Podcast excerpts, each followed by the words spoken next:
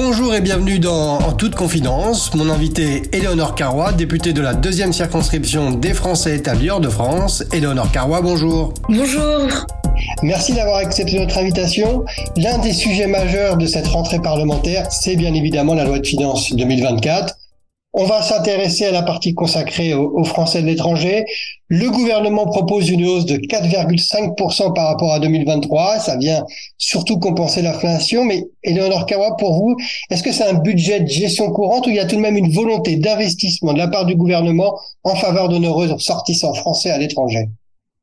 Il y a clairement une volonté d'investissement sur le long terme. D'ailleurs, c'est un sujet euh, que j'ai évoqué à maintes reprises avec euh, le ministère de, l'Europe et des Affaires étrangères, que ce soit au sein de la direction des Amériques ou même avec la ministre Colonna elle-même. C'est-à-dire que l'idée, ce qui a été les arbitrages qui ont été faits, c'est vraiment qu'il y a une augmentation progressive. On l'a vu euh, l'année dernière, c'était la première augmentation en 30 ans. Alors évidemment, moi, je, je considère que ce n'est pas assez, qu'il faudrait encore faire plus pour les Français de l'étranger que je que je représente et que je défends.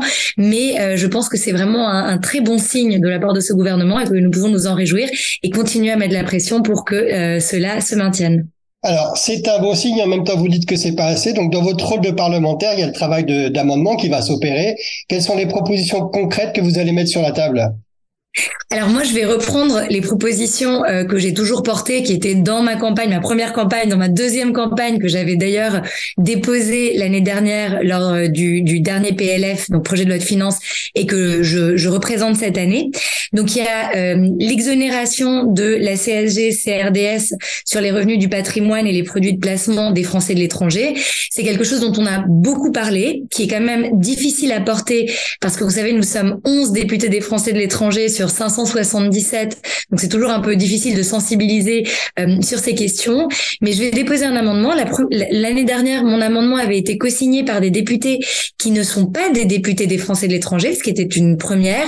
Euh, cette fois-ci, je dépose aussi un amendement de repli pour demander une étude d'impact pour montrer au gouvernement que finalement ça coûte pas si cher que ça. En tout cas, c'est mon postulat euh, de supprimer la CSG, CRDS pour les Français. Et d'ailleurs, il faut rappeler que c'est pour les Français qui résident hors de l'Union européenne. Exactement. Donc finalement, ce ne sont pas tant de Français que ça, mais pour ceux qui sont concernés, c'est véritablement très injuste. Et donc, je vais le reporter euh, cette année en espérant euh, que ça soit que ça soit repris. En tout cas, à minima, l'amendement de repli. Là, justement, là, on vous évoquait la CGCRDS. On voit bien que l'influence possible vis-à-vis du gouvernement, c'est aussi votre capacité à entraîner d'autres parlementaires hors euh, de ceux qui représentent les Français à l'étranger. Mais est-ce que d'ores et déjà, vous avez des, des, des, échanges avec Bercy sur ce sujet? Parce que on est aussi dans un contexte où le 49.3 euh, se trouve quelque part. Donc, est-ce que déjà en amont, vous avez des discussions informelles avec, euh, avec Bercy? Absolument, absolument. Il faut savoir que moi j'ai quand même eu une année euh, très particulière parce que mon élection a été annulée pour des causes qui ne m'étaient absolument pas imputables et j'ai d'ailleurs été euh, mieux réélue que je ne l'avais été en juin 2022. Mais ça m'a quand même privé euh, de toute une session parlementaire et ça m'a obligé à prendre, je n'ai pas envie de dire du retard parce que finalement on a tout rattrapé, mais à mettre les bouchées doubles. Mais cet été j'ai quand même discuté avec Bercy de ces sujets. Ils ne sont pas complètement opposés, mais c'est vrai qu'il y a énormément de sujets dans un projet de loi de finances. Donc moi, je, continue à pousser pour que ça puisse avancer. Et surtout, c'est pas le seul amendement que je porte. Je porte des amendements euh, qui sont assez intéressants, comme par exemple la, la l'extension de la l'extension de la réduction d'impôt lorsque l'on fait un don. Aujourd'hui, euh, si vous êtes en France et que vous faites un don, ben vous avez une exonération fiscale. Ça ne marche pas pour les Français de l'étranger. Euh, et donc, je pense qu'il n'y a pas de raison que ça soit le cas. Donc ça, c'est aussi un amendement que j'ai porté qui, j'espère, sera repris s'il devait y avoir un, un 49.3. Ensuite, il y a plusieurs notions. Vous savez, on avait parlé longuement euh, de la résidence d'attache, euh, qui est un, sujet qui a aussi été porté par le Sénat. Il y a un groupe de travail qui s'est mis en place, donc il y a des choses qui se sont passées cette année. Euh, moi, je suis co-rapporteur de, de ce groupe de travail. Alors, nous attendons une étude d'impact pour savoir ce que ça coûterait concrètement, ce que l'on peut faire pour mettre en place cette résidence d'attache. Moi, je vais déposer un amendement qui sera aussi peut-être un amendement d'appel, mais qui permettra de remettre ce sujet sur le débat. Il y a, des choses un peu plus techniques comme l'exonération de la désignation d'un résident fiscal lorsqu'on est hors de l'Union européenne. C'est le cas de, certains de, mes concitoyens sur ma circonscription. Et enfin, il y a aussi un amendement qui est intéressant, c'est que les, CCI à l'étranger, contrairement aux CCI en France, n'ont pas de subvention de l'État.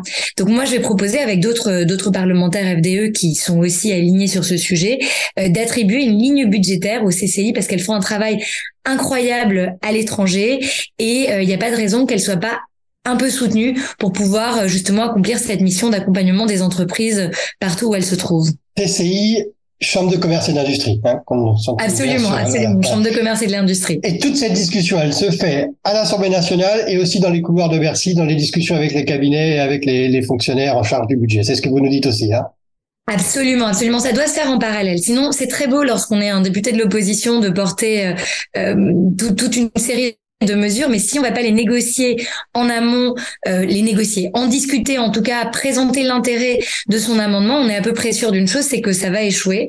Alors moi, l'idée, c'est vraiment de rassembler le plus de parlementaires possible, de la majorité comme de l'opposition sur ces sujets, en les sensibilisant sur l'importance qu'ils ont, et euh, ensuite, évidemment, que le gouvernement suive. Et d'ailleurs, sur l'importance de reconnaître les Français de l'étranger, moi, ce que je remarque en, en un an d'Assemblée nationale, c'est qu'il y a énormément de clichés énormément euh, de d'idées préconçues sur les Français de l'étranger, beaucoup plus que ce que je n'imaginais, et euh, qu'il faut les casser euh, de manière très ferme, parce qu'on continue à penser sur certains bancs de, de l'hémicycle que les Français de l'étranger sont des exilés fiscaux, qu'ils demandent trop et qu'ils ne donnent rien, alors que c'est tout le contraire. Moi, je suis une députée qui suis sur le terrain et je vois ce que les Français de l'étranger apportent à la France, et c'est d'ailleurs pour cela que je travaille aussi sur une proposition de loi transpartisane pour reconnaître ce statut, enfin cette, cette citoyenneté particulière qui est euh, celle des Français de l'étranger. Et... Léonard Carois, pardon, on va aller sur votre proposition moi, mais je voudrais terminer quand même cette partie budget là qui m'intéresse, que vous, vous parlez effectivement de la force que les, que les Français de l'étranger ont dans le parcours euh, de la France, mais il y a aussi ce qu'ils subissent sur le terrain. Et on voit euh, dans les consulats une certaine tension qui existe, une tension parce qu'il y a ce manque de moyens, ce manque de personnel et la, le débat autour du délai pour les cartes d'identité pour les passeports, pour les rendez-vous et autres démarches ne cesse de, s'allonger. Je vois que dans le budget, on parle d'une augmentation de 2,8 millions d'euros. Est-ce que vous pensez que cette augmentation va suffire à compenser en fait les carences qu'on peut euh, observer sur le terrain et est-ce que les délais d'attente vont diminuer grâce à, cet apport financier? Et on reviendra après sur votre proposition. Bien, sûr, bien sûr. Non, alors sur les consulats, moi, comme je vous le disais, je suis vraiment très souvent sur le terrain et j'ai une très grande circonscription qui comporte 33 pays. Donc, dans chacun de, ces consulats, la situation est différente. Il y a certains consulats qui marchent relativement bien, qui ont des délais relativement raisonnables. Hein. Rien, rien n'est jamais parfait, mais qui finalement sont euh, alignés euh, avec ce que l'on peut euh, observer, soit dans d'autres consulats d'autres pays européens, soit en France lorsque ça marche bien, parce qu'en France aussi il y a des, y a des progrès à faire. Et j'en ai d'autres en revanche où la situation est catastrophique.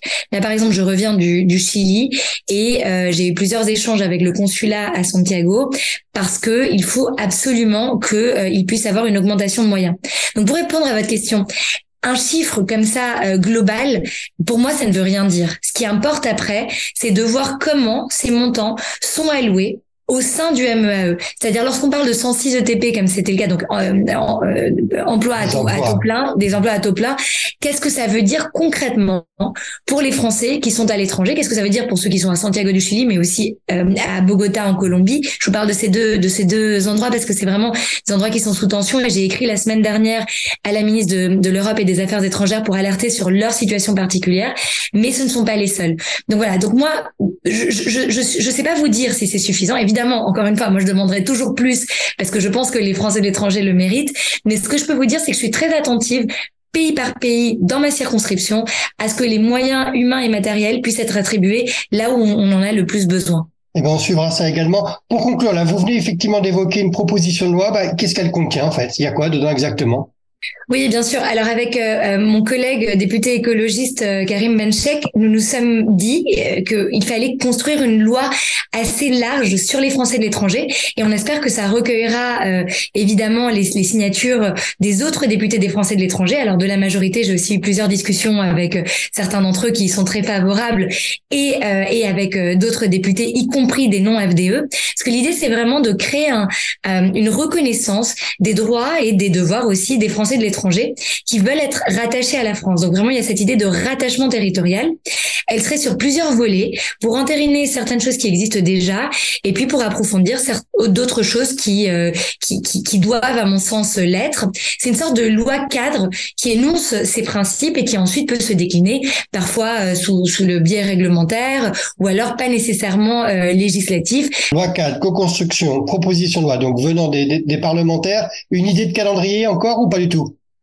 Alors, si c'est une, une, loi transpartisane, comme je l'espère, et comme je vous le disais, euh, à l'initiative, nous sommes deux députés qui ne sommes pas du même bord et euh, d'autres députés de la majorité qui nous ont déjà euh, indiqué leur intérêt pour, pour, pour cette initiative, c'est que on puisse la déposer de manière transpartisane, éventuellement dans une des, des, des semaines de l'Assemblée dans lesquelles des propositions de loi transpartisanes sont examinées. Mais c'est un peu trop tôt pour m'avancer sur le calendrier ou la façon de faire. Moi, je veux faire ça de manière très coordonner avec les différents groupes parlementaires et en particulier avec le mien et aussi euh, faire ce travail avec le gouvernement parce que l'idée c'est que ça a une chance d'aboutir et pas faire un travail euh, tout simplement euh, d'affichage. Je crois que les Français de l'étranger méritent cela.